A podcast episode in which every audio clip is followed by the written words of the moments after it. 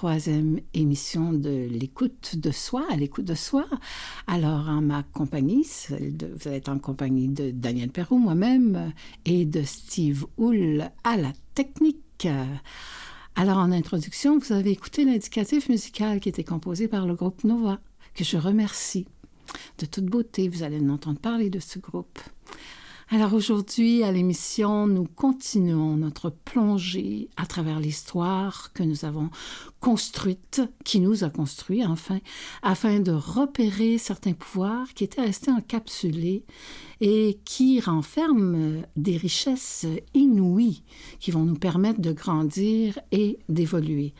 Alors nous verrons aujourd'hui comment les repérer pour mieux s'en affranchir et développer notre autonomie. Alors, on est rendu à près de deux ans, entre 18 mois et trois ans. C'est l'âge du non. Ou, euh, en fait, les tâches, c'est d'apprendre à s'affirmer. Alors, euh, on va le reconnaître quand on met fin à une relation de dépendance. À 18 mois, là, les enfants sont un peu plus capables. Alors, ils nous tassent. Ils sont en train de développer leur autonomie, ils sont en train de développer leur, le sens de leur territoire avec leur propre corps, euh, ne serait-ce que parce qu'ils commencent à être propres. Euh, c'est vraiment l'apprentissage de la propreté. Ça veut dire qu'ils sont en train de maîtriser euh, ce qui leur appartient, ce qui est à moi, ce qui est à toi, c'est moi tout seul, tasse-toi. Ils ont définitivement besoin de nous. Mais écoute, mais ils veulent tout faire tout seuls. Ils sont pas très habiles. Alors on les aide et des fois on peut même les étouffer.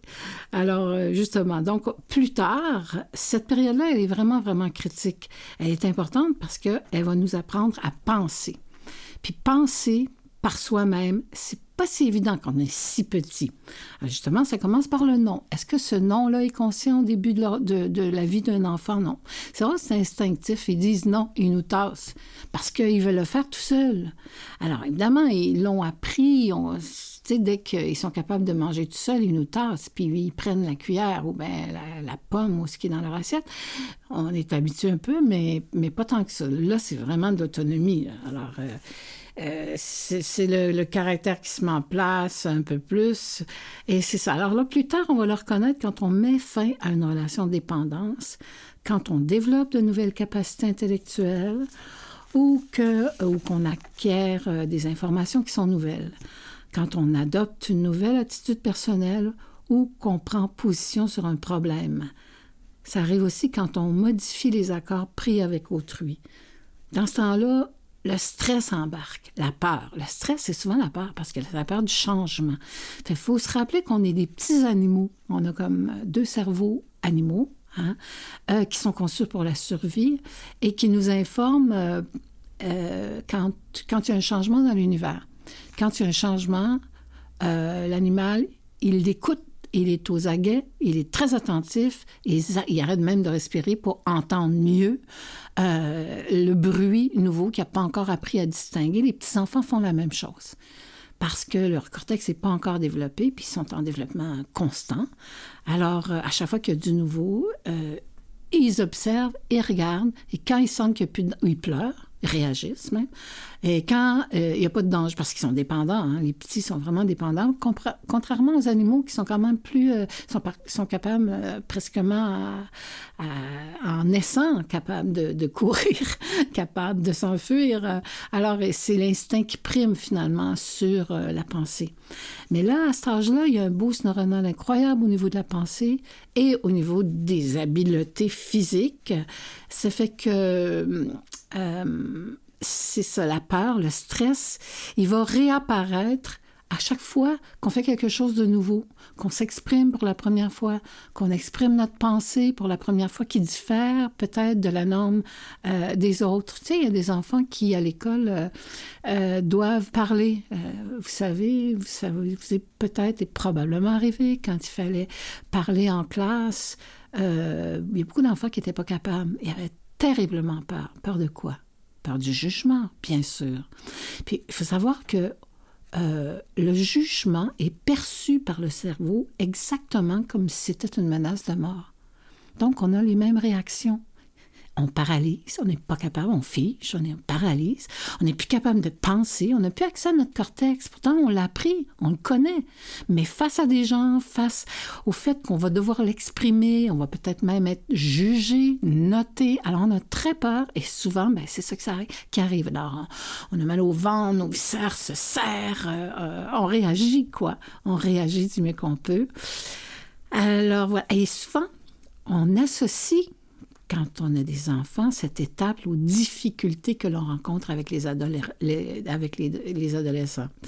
On se dit, hé, hey, tu vu le caractère qui sort, toi, on n'a pas fini avec lui. Et aïe, qu'est-ce que ça va être à l'adolescence?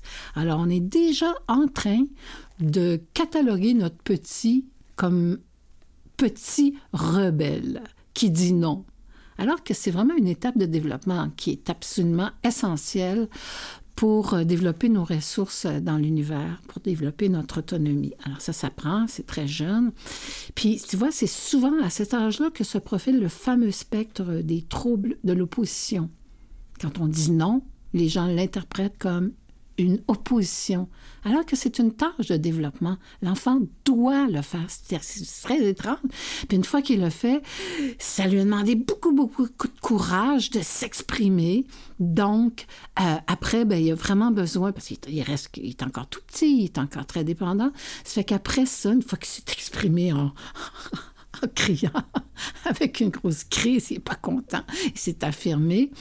Et si nous, on l'accueille, puis là, il a besoin de notre accueil après parce qu'il faut qu'il soit sécurisé. Parce que c'est un enfant qui n'est pas sécurisé, il va continuer de faire vibrer la peur et de manifester son inconfort par des comportements d'adaptation qui ne sont pas nécessairement euh, agréables pour autrui. Et on va donc euh, intervenir euh, pas nécessairement facilement. Alors, euh, pour prendre la mesure de... On est en train de développer notre territoire à cet âge-là. Il faut apprendre à s'affirmer. Alors oui, on tasse, on bouscule. Puis si on est soi-même bousculé, ben on va répéter l'expérience avec ceux qui nous approchent. Les enfants, ils répètent, hein, ils, miment, ils nous miment. Et moi, j'ai eu beaucoup, beaucoup d'enfants dans mon bureau. Puis j'ai plein de jouets, des poupées, plein d'affaires. Puis des fois, là, je voyais des enfants prendre la poupée, puis la, il a enlevé la tête. même des adultes, ouais, ouais, ouais, qui avaient presque peur de la poupée qui était là parce qu'ils avaient peur de, répéter des comportements. Vous savez qu'à cet âge-là, hein, les enfants, ils répètent. Moi, j'ai eu des enfants tout petits euh, abusés euh, sexuellement. C'est moche, mais ça existe, malheureusement. Est-ce qu'ils en sont conscients? Non. Est-ce qu'ils aiment ça? Non, oui, non. Euh, c'est parce qu'on les amène dans une sphère où sont pas préparés, ils sont pas là. C'est comme si on se servait d'eux comme des objets. Et comment ils nous le montrent? Parce qu'ils sont trop petits pour nous le montrer, puis on ne sait pas. Alors, euh, en plein restaurant, par exemple, ils vont se masturber, coucher à terre, se masturber. Qu'est-ce que c'est ça? Les parents paniquent. Qu'est-ce qui se passe? Ils nous montrent leur univers, ils nous montrent ce qui se passe. Ou des enfants qui sont bien traités, on les voit agir avec leurs poupées, avec leurs camions, avec, euh, avec leurs jouets finalement, puis leur parle. Puis là, on, assiste presque en direct à leur éducation, euh, comment ils sont traités, ils baissent leurs bébés, ils en prennent soin, ils les nourrissent. Alors, c'est tout à fait mignon ou épeurant. Ça dépend de, s'ils sont en sécurité ou non. Et en fait, ils nous montrent aussi ce qu'ils apprennent, ce qu'ils sont en train d'intégrer, parce que les enfants, ils intègrent par le jeu. Ils répètent. Euh, voilà. Alors donc, je vais vous convier à vous servir de votre imagination. Beaucoup de gens qui disent qu'ils ont oublié, mais sachez une chose, qui ont tout oublié de leur enfance, euh, ils se rappellent plus de rien. Dites-vous très bien que votre corps n'a rien oublié. Il a tout engrangé. Alors, ça va revenir là, avec ce que je vous demande de faire, d'imaginer que vous avez deux ans, que vous êtes tout petit, un an et demi, deux ans, vous avez encore une couche. Là. Hein? Fait que vous marchez euh, avec une couche, puis vous portez tout ça, puis vous jouez, puis vous êtes soi-disant inconscient, vous êtes conscient de vous-même. Mais vous, êtes, vous commencez à sortir de votre indépendance de nourrisson. Et alors, je vous invite là à imaginer comment vous étiez à deux ans. Imaginez-le tout simplement. Vous n'avez pas besoin de vous en rappeler consciemment. C'est rare les gens qui se rappellent de deux ans. Mais notre corps s'en rappelle, alors laissez-le, écoutez-le, écoutez ses réactions, soyez attentif, ne jugez pas, accueillez, tout simplement. Donc, vous avez entre un an et demi et trois ans, vous sortez de, de la dépendance du nourrisson et vous avez besoin de dire non puis de tester les limites de votre territoire, de manifester donc un esprit de contradiction puis d'apprendre à penser par vous-même. Quelles sont les réactions quand vous dites non? Est-ce qu'il y a eu des éléments, des événements marquants à cette époque-là? Ça, probablement que vos parents s'en rappellent, pourriez savoir, ah, vous avez été malade, vous êtes allé à l'hôpital, vous avez été séparé de, vos proches, il y a eu un drame quelque part, il y a eu, bon, bref, vous êtes déménagé. Il n'y a rien de grave nécessairement, mais il y a eu des événements. Alors, remontez aux événements, puis rappelez-vous que vous étiez tout petit pendant ce temps-là. Alors, euh, qu'est-ce que vous concluez qu'il est approprié ou non d'être indépendant et de penser par vous-même? Alors, je vous laisse y réfléchir. Et on va donc s'en aller en musique avec euh, Si Fragile, parce qu'on était tellement à cette époque, avec euh, Luc de la Rochelière.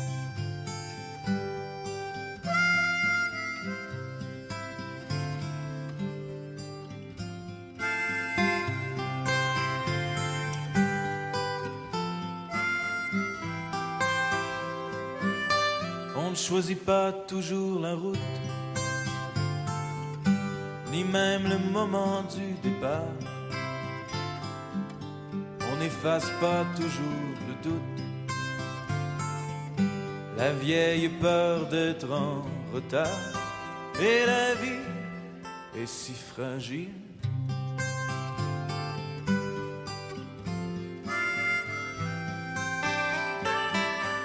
On ne choisit jamais de vieillir.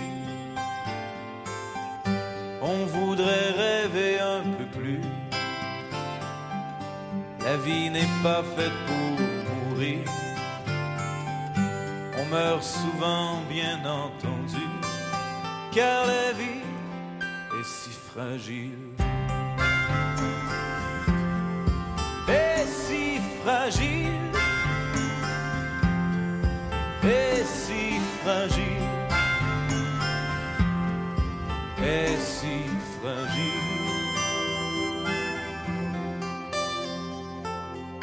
N'atteint pas toujours le but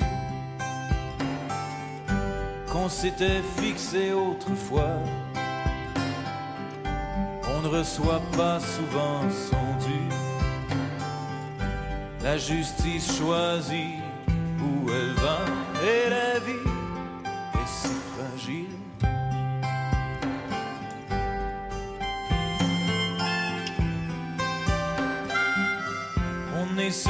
ce que l'on peut. On est rarement ce que l'on croit. sitôt on se pense Dieu, sitôt on reçoit une croix. Car la vie est si fragile.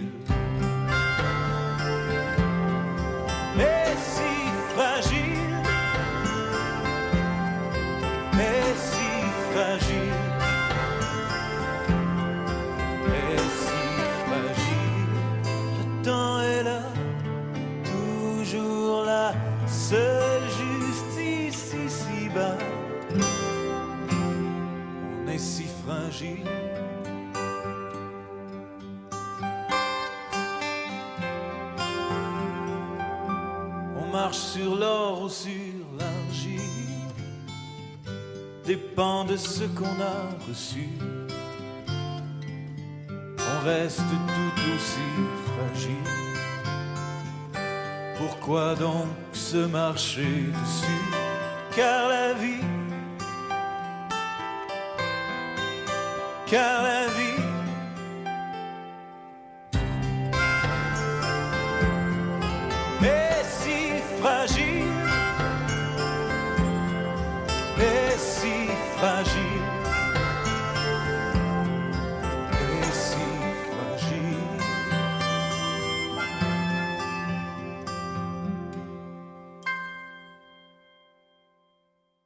Vous êtes bien à l'écoute de soi. Vous êtes en train d'apprendre, de réapprendre à vous écouter, puis je vais vous donner des trucs puis des indices pour repérer vos signaux, autant physiques au niveau émotionnel, au niveau de la pensée, au niveau des idées, puis aussi, une fois qu'on les a repérés, comment on peut euh, débloquer finalement les ressources qui étaient restées inutilisées à l'époque. Donc, euh, à cette étape entre 18 mois et 3 ans, euh, les symptômes, c'est on peut les repérer quand on dit non. on toujours, vous connaissez des gens qui disent tout le temps non? Ils disent non avant de dire oui. non. Ils savent même pas de quoi on parle, mais c'est non. Tout de suite, c'est non. Euh, non, je veux pas. OK, ils sont en train de se distinguer, ils n'ont pas fini, mais est-ce qu'ils en sont conscients? Probablement pas, parce qu'ils sont restés enfermés dans cette étape-là qui ne leur permet pas d'agrandir leur territoire. Parce qu'agrandir son territoire, ça veut dire qu'on explore et qu'on est ouvert, et puis qu'après, ça va nous permettre de choisir. Parce que cette étape-là, c'est un peu ça. On a, on a exploré, maintenant on va être capable de s'affirmer puis de dire ça j'aime ça puis ça j'aime pas ça et c'est notre droit le plus fondamental sauf que euh, les enfants à cet âge-là sont dans un sont dans l'instinct ils capent parfaitement bien à qui ils peuvent dire non puis à qui ils peuvent pas dire non. Parce qu'il y a des prédateurs autour de nous. Souvent, on agit à notre insu comme un prédateur. Je vais t'élever. Tu vas voir que je vais te casser. C'est pas vrai que c'est toi qui vas mener. On les entend encore, malheureusement, ces phrases-là. Euh, auparavant, on les entendait tout le temps, finalement. Maintenant, les gens sont plus, euh, probablement mieux informés. Puis, euh, mais il y a encore la peur euh, qui prime tout le temps. Alors, vouloir être différent des autres, des colères, des révoltes, euh, être temporairement négligent ou gourmand, se sentir fâché sans savoir pourquoi, euh, pousser les autres, adopter une position à part, acquérir une nouvelle façon de penser, c'est toutes des étapes là, qui peuvent nous dire Ah, tiens, tiens, tiens, je suis en train de retraverser ça, je suis comme pris là-dedans, c'est bizarre. au niveau physique, euh, les, symptômes, souvent on a une respiration qui est très courte, qui diminue l'oxygénation du cerveau puis la faculté de penser. Quand on est stressé, là, on arrête de respirer. Souvent, on bloque notre respiration. Ça veut dire ça circule plus. Au niveau de la pensée, euh, ah, ça me fait penser quand je suis allée, euh, deux ans, je pense que je suis allée en prison après l'écriture de mon premier livre. Je suis allée rencontrer des prisonniers. Euh, c'est euh, mon ami Mohamed Lutfi qui, qui travaillait avec des prisonniers, qui a une émission de radio finalement en prison à Bordeaux. Puis euh, il avait préparé les prisonniers à raconter leur histoire, qui est en général extrêmement dramatique. C'était pas drôle. et moi, je savais pas, j'étais stressée moi-même. parce que j'avais aucune espèce d'idée de comment se déroulerait l'émission.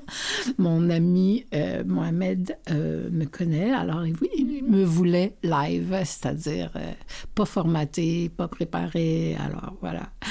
Et c'est ça qui s'est passé. Et puis là, tout le monde avait un peu plus, plus ou moins appris leur texte. Moi, je ne savais pas qu'ils avaient appris un texte, leur texte, c'est-à-dire leur histoire. Ils venaient me raconter leur histoire, qui était vraiment formidable à chaque fois et, et, passionnante. Des drames, un et un autre. Vous n'avez pas aidé. C'est effrayant. Vous l'écouterez, tiens, c'est sur euh, YouTube. Daniel Perrault avec les prisonniers. Voilà, je pense que ça s'appelle comme ça. Et euh, bref, c'est ça. Et puis là, il y a un gars qui, qui venait du Kosovo, où il y avait eu la guerre, qui est connu donc, qui est un enfant de la guerre, et euh, qui est arrivé ici. Donc, probablement encore tout à fait traumatisé, extrêmement fier, puis en même temps éloigné de ses racines et des siens. Donc, pas de sécurité, finalement.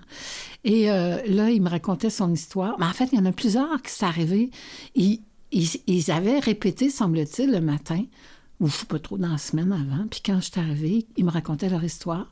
Puis le fait d'être accueilli, ça faisait qu'ils me disaient Waouh, je suis capable de continuer. Parce que moi, je bloquais, là. Je n'étais pas capable de continuer. Je n'étais pas capable de raconter ça. Je broyais. C'était dur pour moi. C'était effrayant de me mettre au monde de même comme ça, à nu, ben, un étranger. C'était l'enfer. Pourtant, j'ai des choses à dire, mais je n'ai jamais été capable. Je cassais tout le temps. Mais là, si je casse pas, c'est vraiment parce que je me sens en sécurité c'est de toute beauté, n'est-ce pas? Alors quand en sécurité, on peut s'exprimer, on peut réfléchir, on peut penser. Puis c'est important de développer cet aspect-là de nous. Alors quand on peut pas, ben, qu'est-ce qui arrive physiquement? on contracte les muscles du cou, là où s'exerce le passage de l'information sensorielle jusqu'au centre nerveux supérieur du cerveau. Puis évidemment, on peut connaître des problèmes d'assimilation, d'élimination, parce qu'on n'arrive pas à se dire, à dire, à transmettre notre pensée, parce qu'on a peur du jugement. On a peur. OK? Moi, je leur dis, vous n'avez plus grand-chose à avoir peur, vous êtes déjà en dedans. Rassurez-vous, vous avez une cellule tout est pareil. Il n'y a rien qui bouge. Pour les prochaines années maintenant, tout ce que vous allez devoir développer, c'est votre force psychique. Alors voilà. Maintenant, au niveau de la pensée, ce que ça peut donner, le surdétail, tu sais, réduire la réalité à des détails pour échapper à l'image globale, celle qui nous fait peur. Donc, on va accorder beaucoup, beaucoup, beaucoup une importance exagérée à des détails. OK? On se concentre là-dessus pour pas voir l'image. Ça, ça me fait moins peur de voir. Un détail, on a, on a du pouvoir là-dessus. Mais l'image au complet, on me dit qu'on a peur. Donc, ce sont des signaux là, que vous allez pouvoir repérer. Ah, tiens, moi, je fais ça. Ah, mon Dieu, j'ai besoin que tout soit parfaitement rangé. Ça me sécurise en dedans. Sauf que ça peut déranger euh, la vie de tout le monde. Bref. Ou, le contraire, la généralisation abusive, considérer l'image globale pour escamoter le détail qui est inacceptable. Alors, on va dire des phrases comme ah, c'est avec tous tout le temps pareil. Toujours la même affaire qui n'est pas tout à fait vrai, mais c'est un signal qui nous dit ouf. Ou l'obsession, ressasser sans arrêt les mêmes pensées pour éviter un sentiment menaçant. Ruminer donc plutôt qu'affronter ce qui nous fait peur. OK? Euh, l'inachèvement, c'est aussi euh, un autre trouble de la pensée. On élabore des pensées, puis on laisse les autres les mener à terme. On va pas au bout de notre pensée de peur d'être jugé. Alors, c'est tous des mécanismes inconscients de défense, finalement, de contrôle ou de protection qui, qui sont destinés à combattre le sentiment de danger qui s'est installé lorsqu'on a voulu affirmer notre indépendance. On avait peur d'être jugé, peur d'être chicané, peur d'être blessé, finalement. Alors, euh, ou au niveau des idées, quand on a l'impression que quelqu'un nous dit Ah, arrête de penser, là, OK? Ou euh, arrête de te mettre en colère. Parce que la colère, euh, ça, ça fait peur. La colère, c'est une réaction. OK? Alors, je veux pas, je te fais front, tu peux pas me forcer. On retrouve ça chez les ados, mais ça commence petit. je, je suis pas sûre de moi. Euh, toutes, ce sont toutes des indications qui pourraient vous dire que vous êtes rendu à développer le pouvoir qui était resté inutilisé dans l'étape 3. Ça m'amène à vous dire que la majeure partie des enfants qui ont été abusés ou soumis à de la maltraitance ou tout simplement dominés, ils éprouvent des problèmes à établir leurs limites. Puisqu'on a intrusionné leur bulle, ils n'ont pas eu le temps de développer ni d'installer leurs frontières, qui est un mécanisme euh, vraiment important à faire. OK? Donc, euh, ils vont rester vulnérables à tous les prédateurs parce qu'ils ne les voient même pas arriver. Alors, euh, tu vois, je, connais une fille, ben justement, là, elle vraie, une vraie victime. Elle avait été abusée petite, puis elle, rencontrait juste des gens qui l'abusaient finalement, mais elle n'était pas capable de les, reconnaître jamais. Donc, un gars arrivait, il était extrêmement gentil avec elle. Écoute, il était gentil cinq minutes, il peut rentrer dans son lit, il peut rentrer dans sa chambre, il peut rentrer dans sa maison, elle peut même le faire vivre. Elle est devenue responsable de lui, puis elle ne sait pas quoi faire d'autre. Puis, évidemment, tout c'est de sa faute parce qu'elle a dit oui. Ah oui, parce qu'elle n'a pas été capable de dire non, elle n'a pas appris à dire non. Donc, les prédateurs, là, ils ont beau jeu avec du monde de même. Euh, ils ont le temps de s'installer. Ils ont juste à être gentils pas trop longtemps, puis c'est fait. Hein? Leur proie, euh, là, on devient leur proie, puis les autres s'en rendent pas compte. Puis une fois qu'ils sont établis dans l'espace de l'individu, ben, ils ont plein pouvoir, ils sont chez eux. Puis puisqu'on les a laissés entrer, ben, il, devient très, très difficile de, les en déloger parce que la partie enfant de nous est mystifiée. Elle croit que, elle croit que c'est de sa faute. Tous les enfants abusés sont sûrs que c'est de leur faute. Alors, euh, ça prend de la distance pour apercevoir, parce que le nez collé sur la porte, là, on distingue rien. c'est ainsi qu'on va répéter notre histoire de maltraitance ou tout simplement d'abus. Donc, pour faciliter le travail des tâches que nous devons accomplir, je rappelle que nous, nous devons nous mettre dans la peau d'un enfant entre 3 et 18 mois et 3 ans, tout petit, mais en veillant cette fois-ci nous-mêmes à notre propre sécurité. Nous, on le peut maintenant parce que les conditions ont changé. Puis ça, il faut en prendre conscience, même si on l'a jamais expérimenté. C'est le temps. On est devenus des adultes, puis cette partie-là de nous demande à s'éveiller, puis à prendre sa place. Il n'y a rien de dangereux. Alors, évidemment, l'idée, c'est de choisir de le faire avec des gens qui nous le permettront. Mais ça s'apprend. À défaut, ben, il va être temps pour nous de nous en rendre compte. Donc, c'est toujours positif. En fait, c'est notre décision. Maintenant, c'est notre, c'est une décision qu'on peut prendre, puis elle ne devrait plus dépendre de la permission de qui que ce soit. Ce qui est important de savoir, c'est que quand on, on, change, quand on adopte un nouveau comportement ou quand on complète une tâche de développement qui n'avait jamais été faite parce qu'on n'en avait pas vraiment pris conscience, on, on le subissait finalement, ben les mêmes mécanismes de défense sont là. Tu sais on avance, on recule, on fige, on recule, mais c'est comme ça qu'on apprend. C'est bizarre, hein? Euh, quand on habitue nos proches à un certain comportement, là, c'est sûr que c'est pas évident pour lui de nous, Quand on dit toujours oui et tout à coup on dit non, euh, pardon, réaction. Officiel, il va y avoir des réactions. Mais on le sait, il faut s'en attendre, puis c'est ça qui va nous permettre de progresser. Donc, euh, il serait peut-être intéressant de solliciter la, bienveillance, la, bienveillance, des gens, puis peut-être se pratiquer avec des gens qu'on aime, qui, ont, qui vont nous permettre de développer ce pouvoir-là d'une façon plus harmonieuse, moins dans la bataille. Et voilà. Euh, puis il faut aussi accepter ces éternels va-et-vient ponctués des inévitables avances, reculs que cela prend pour développer n'importe quelle phase de notre vie.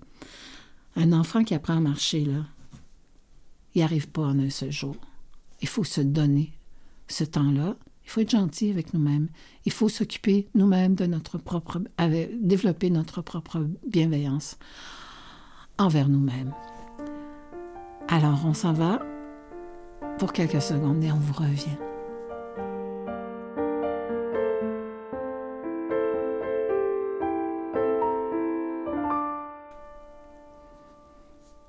Vous êtes encore à l'écoute de soi, à, votre écoute finalement. Et on est toujours dans euh, reconnaître le deuxième, le troisième pouvoir qui est celui de penser entre 18 mois et 3 ans. Euh, je vous ai dit dans les autres émissions que nous étions tous des acteurs, finalement. Euh, on endosse des personnages à notre insu. Donc, quand on est à cet âge-là, une façon aussi de retrouver qu'on est rendu là, ben, c'est euh, regarde ce que tu me fais faire. Ça, c'est un personnage, c'est un scénario. OK, qu'on risque de développer. Ça ne veut pas dire qu'on l'a développé, mais il y en a qui l'ont fait puis qui vont se reconnaître là-dedans. Celui-là, il est choisi par ceux qui n'ont pas réussi à se séparer d'autrui. Comme ils n'ont pas établi de frontières entre eux et les autres, ben, ils pensent que leur entourage est responsable de leur propre comportement. Donc, ils vont l'accuser. C'est ta faute. C'est toi qui me fais faire ça. Je sais que vous en connaissez de ce monde certaines, certaines. Il y a aussi être bordélique. Ceux-là qui sont englués dans leur désir de provocation vont créer le désordre autour d'eux, puis après ça, s'excusent. Eux autres, ils n'ont pas à se plier aux règles sociales ou à ce que tout le monde obéit parce que, parce que personne ne peut les contredire. C'est comme ça, c'est eux autres qui décident. C'est cool, là, mais c'est aussi un comportement qui, qui, qui, bloque la communication, qui bloque parce qu'ils ont raison, puis euh, ils choisissent, ils choisissent d'être bordéliques. C'est comme s'ils choisissaient, ah, tiens, eux autres sont de même, on change pas, ils peuvent pas changer. C'est trop ben du monde qui dit ça, ils sont rendus adultes, ils disent, ben moi, je fais de même. OK, ça veut dire quoi? On n'évolue pas? Ah, fais avec. Tu me connais ça? Tu as juste à faire comme je te dis. D'accord, merci. C'est très agréable, belle participation. Euh, quelqu'un qui, est stupide. C'est un, un, scénario, ça aussi. Hein? Être stupide, c'est un jeu. Ça, c'est l'attitude de ceux qui refusent de réfléchir avant, afin de, découvrir euh, sur quoi ils peuvent utiliser leur pouvoir.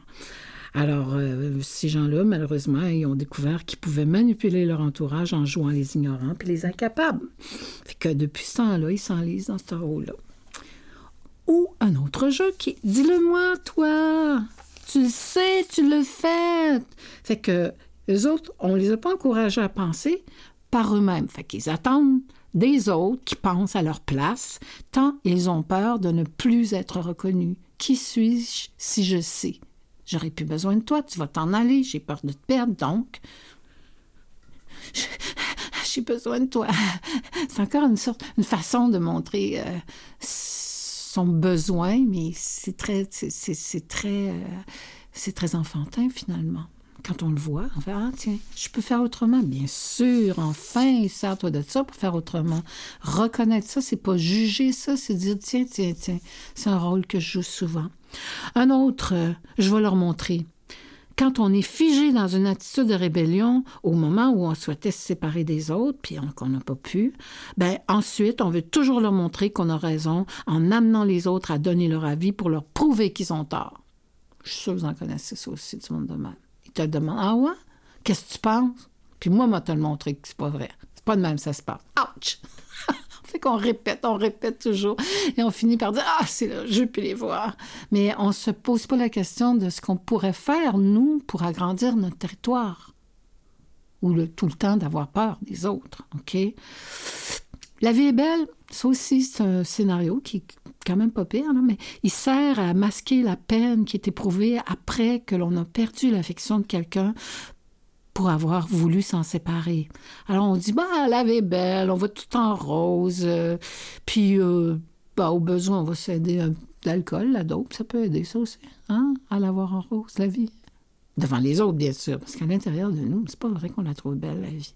C'est un beau signal pour réparer. Donc, euh, cette étape-là nous, nous permet, quand on la reconnaît, d'apprendre à dire non, euh, qu'on a le droit de s'affirmer, il faut le faire d'ailleurs, qu'on a le droit de commencer à savoir ce que l'on veut, puis à le dire, à le partager. C'est pas dangereux, même si les autres pensent pas comme ça. Euh, on peut commencer à former nos propres idées. Euh, puis ça, il faut pratiquer, là, OK?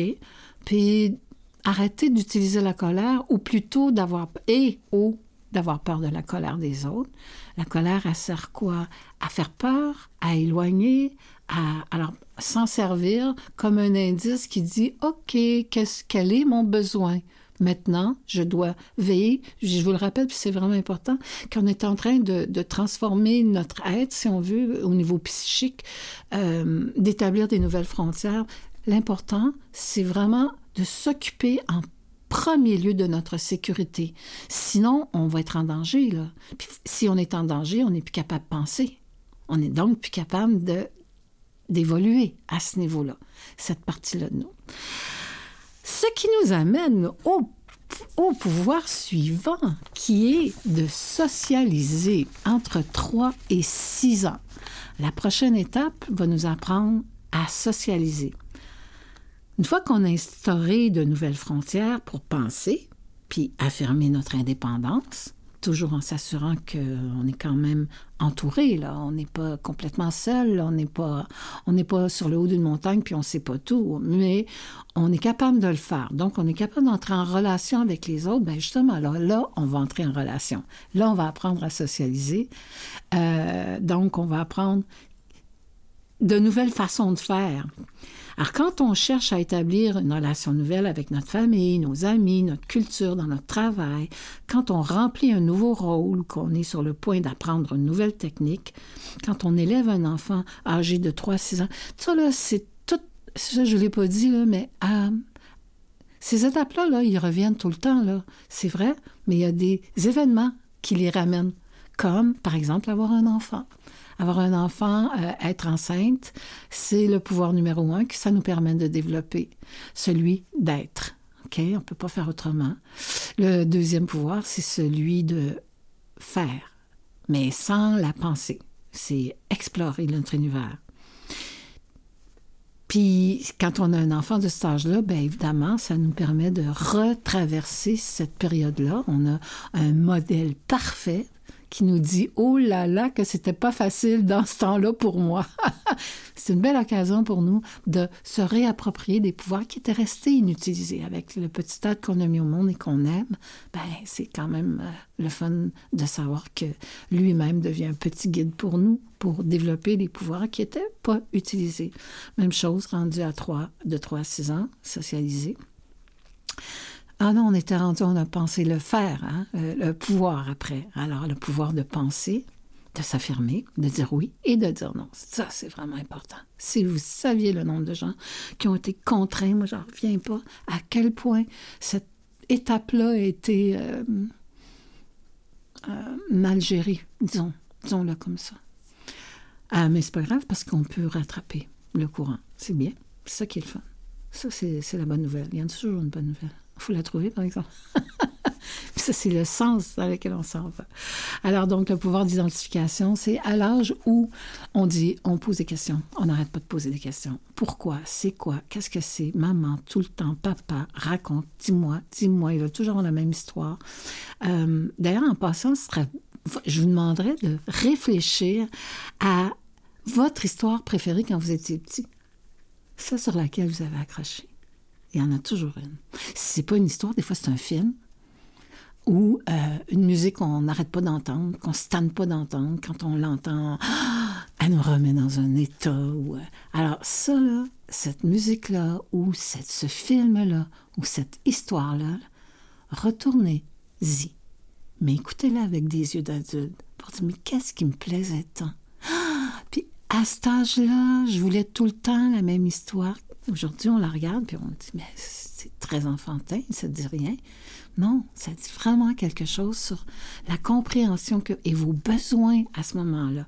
Puis là, vous répétez ça, puis vous dites, ah, wow, OK, ça vous donne vraiment des indices sur lesquels vous pouvez travailler. Pourquoi donc Blanche-Neige avec la méchante maman, euh, belle-mère, m'a euh, ça me fait pleurer, mais je voulais la réécouter tout le temps, c'est tout le temps la même histoire que je voulais. Vous avez peut-être eu à vivre avec une belle-mère. vous avez eu de la misère à vous adapter. Alors, ce sont des histoires qui parlent de vous, finalement. Fait que servez-vous-en. Tout ça, c'est bon pour vous. Servez-vous-en, par exemple. Faut apprendre à s'en servir pour devenir autonome. Alors, donc, je vais vous demander de faire un petit effort d'imagination. Encore une fois, branchez-vous sur vos sens. Si ça si vibre pas, ben, ça veut dire que vous avez cette étape-là, c'est très très bien passé. Si ça vibre le moindrement vous dites-vous que oh wow, c'est un indice qui va me permettre de retravailler, d'accord? Alors donc 3 à 6 ans, vous avez 3 à 6 ans, retournez dans votre imagination. Comme tous les enfants de votre âge, vous voulez découvrir ce qu'il arriverait si Ouais, si je prétendais être quelqu'un d'autre que moi-même, si je recommençais à faire cela après qu'on m'a dit d'arrêter, si je prenais un paquet de gâteaux puis que je le mangeais juste avant le dîner, vous savez très bien que vous n'avez pas le droit, mais si vous le faisiez, OK? Euh, vous voulez savoir pourquoi? Pourquoi? Pourquoi le ciel est bleu? Pourquoi il fait noir dehors? Pourquoi il y a des garçons? Pourquoi il y a des filles? Pourquoi vous avez, vous avez, vous adorez tester votre pouvoir? Un jour, j'étais chez mon fils, puis mon petit-fils qui avait trois ans. tu sais, c'est le temps des fêtes, puis il avait fait le, le, sapin de Noël, puis il avait mis des boules en chocolat. Tu c'est la première fois qu'il faisait ça. Les petits étaient, écoute. Puis là, il avait dit aux enfants, vous mangez pas ça, là. Non, non, non, non. C'est juste pour Noël, hein, la boule de chocolat. Les boules de chocolat. Pour Noël seulement. Écoute. Aïe, aïe. Alors j'arrive à la maison et je vois pas mon, mon, petit-fils. Je cherche. Il est enfermé dans les toilettes. Excuse-moi, mais à trois ans, là, il fermait jamais la porte des toilettes. Alors, j'ai commencé à suspecter. Euh, oh, oh, oh, que s'est-il passé? où es-tu? Et, là, finalement, j'ouvre la porte. Il était caché derrière la porte. Il y avait du chocolat qui dégoulinait de sa bouche. Et je le regarde, et je dis, mais t'as mangé du chocolat? Non! la crée, c'est quoi? Évidemment, il avait testé son pouvoir, il savait que c'était non. Et là, tout d'un coup, évidemment, il a forcé. Alors donc, cet âge-là, c'est ça. Euh, vous répétez. Et quelles sont les réactions de vos parents? Rappelez-vous-en. Quelles sont les réactions de vos parents? Les événements marquants de cette période-là. Puis à quelle conclusion vous en arrivez concernant votre pouvoir? Alors on s'en va à la pause avec Yann Perrault et puis on revient avec vos réflexions, puis on va aller plus loin. Ce qu'on fait avec ça.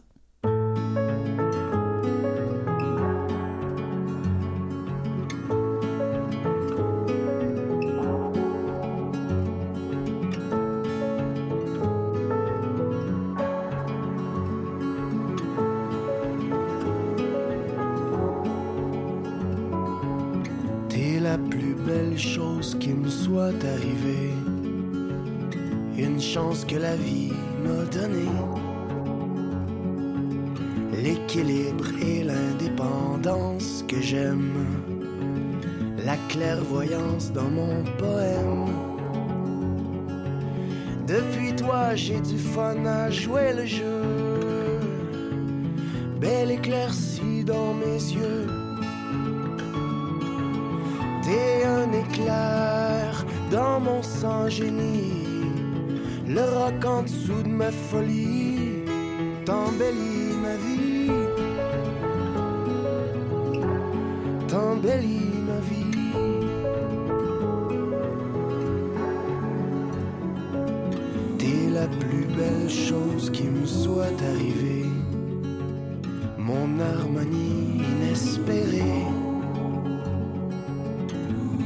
Jamais connu un phénomène pareil. Un lever de soleil avant le soleil. T'es une envoyée de Dieu, ma vision du grand bleu. Un ciel sans nuages, une cathédrale, au vent doux sous les étoiles Oh ma dose, mon apothéose, mon grand fly. Neuf ans pis je suis encore ben aïe. T'embellis ma vie. T'embellis ma vie.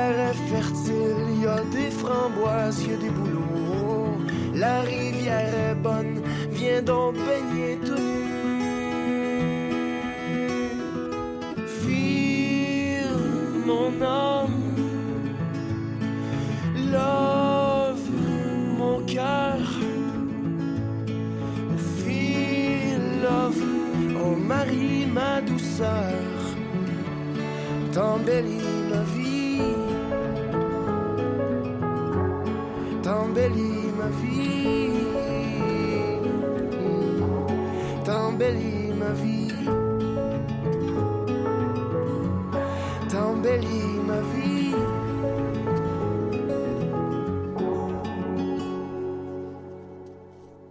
Alors, on est toujours à l'écoute de soi. Alors, est-ce que vous avez constaté quelles sont les conclusions auxquelles vous êtes arrivé quand vous avez traversé cette étape-là? Euh, alors voilà, là on va parler des symptômes du pouvoir d'identification qui est important parce que ça nous permet d'avoir du contrôle social. Cet âge-là aussi est très important au niveau du cerveau parce qu'il y a encore un boost hormonal très important. Les enfants sont en train de distinguer, faire la différence entre la réalité et la fiction. Alors donc c'est l'âge où on fait des terreurs, on appelle ça des terreurs nocturnes, alors des cauchemars parce que les enfants sont vraiment en cerveau droit. Ça, ça veut dire qu'ils imaginent. On peut leur faire euh, croire n'importe quoi. Ils sont très, très naïfs. Bien sûr, ils, manquent de connaissances. Ils sont en train d'apprendre. C'est pour ça qu'ils n'arrêtent pas de poser des questions. Il y a vraiment un boost euh, hormonal très, très puissant, très important. Alors, ils sont en train de faire la distinction entre ce qui est vrai et ce qui n'est pas vrai. C'est pour ça qu'ils font des choses qui sont pas supposés de faire, parce qu'ils veulent tester leur pouvoir, les connaissances, c'est distinguer. Est-ce que c'est correct ou pas correct? Il faut le savoir. Mais pour ça, il faut faire des choses qui sont pas toujours... Là, on va avoir les conséquences et on va apprendre que, oh là là, on n'avait pas le droit. Dans l'histoire que je vous ai racontée sur mon petit-fils, ben, c'est plutôt les parents qui ont appris qu'il fallait plus jamais qu'ils mettent les boules là. sais, on fait pas ça à des enfants, franchement. le matin de Noël, oui, parce que l'on peut, mais sinon, c'est presque cruel. Alors bref, euh, donc les symptômes, c'est se demander qui on est et poser beaucoup de questions. On se soucie de notre pouvoir, on s'intéresse aux différences entre les sexes, euh, les frayeurs soudaines, inexplicables, l'envie de raconter des mensonges ou de chaparder juste pour savoir ce qui va arriver. Euh, besoin de tester notre pouvoir. On se préoccupe des relations sociales pour savoir qui on est. Euh, c'est ça qu'on fait. Donc, on est en, on est en action pour se connaître, puis on se connaît par rapport aux autres. Pourquoi? Pourquoi il lui fait ça? Pourquoi moi je peux pas faire ça? Pourquoi c'est un garçon? Pourquoi les garçons portent pas de robe? Pourquoi les filles portent, peuvent porter des robes? C'est pas juste. Alors, on est déjà dans, dans cette construction de l'identité par rapport au, à l'environnement puis aux gens qui nous entourent. Alors, si vous avez l'impression que quelqu'un vous dit des consignes telles que ne sois pas puissant, ne sois pas aimant, euh, ne sois pas sensé, ne réfléchis pas, ou tu réfléchis trop, euh, ou euh, des imaginations, mais qu'est-ce qui arriverait si, ou on se dit, mais c'est pas moi, ça, je me retrouve pas, je sais pas qui je suis. Vous n'avez pas idée du nombre de gens qui travaillent comme des fous, là, qui sont engagés dans, dans, des actions, des, des euh, ils font plein, plein, plein de choses. Puis quand ils s'arrêtent, ils se demandent qui ils sont. On voit ça beaucoup avec euh, euh, les athlètes tu sais, une fois qu'ils ont, gagné leur médaille, là, puis qui, écoute, c'est des entraînements, ces gens-là, ils font ça depuis qu'ils sont tout petits, tout petits, tout petits. Ils sont vraiment des entraînements tout le temps, tout le temps, tout le temps. Ils pensent juste à ça, ils veulent performer, ils sont, leur univers est autour de ça. Une fois qu'ils ont gagné ou pas gagné, peu importe, ou ils sont rendus trop vieux pour continuer ces étapes-là, ils savent plus qui ils sont. Ils ont perdu. Ils savent pas.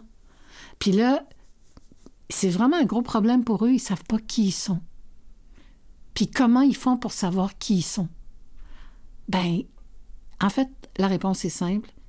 C'est se rebrancher sur nos sensations. Est-ce que j'aime le froid? Est-ce que c'est banal, c'est toujours simple, hein? les réponses sont toujours simples. Il faut recommencer à la simplicité, c'est-à-dire se connecter avec notre corps, ce qu'il aime, ce qu'il n'aime pas. Alors, qu'est-ce que j'aime voir? Qu'est-ce que j'aime regarder? Qu'est-ce que j'aime sentir? Est-ce que je suis bien avec lui? Est-ce que je suis bien avec elle? Est-ce que j'aime mieux les enfants ou les adolescents ou les personnes âgées ou les, la technique? Voilà, on commence à savoir qui on est par rapport à ce qui est autour de nous, ce qui est accessible. ça, c'est vraiment super.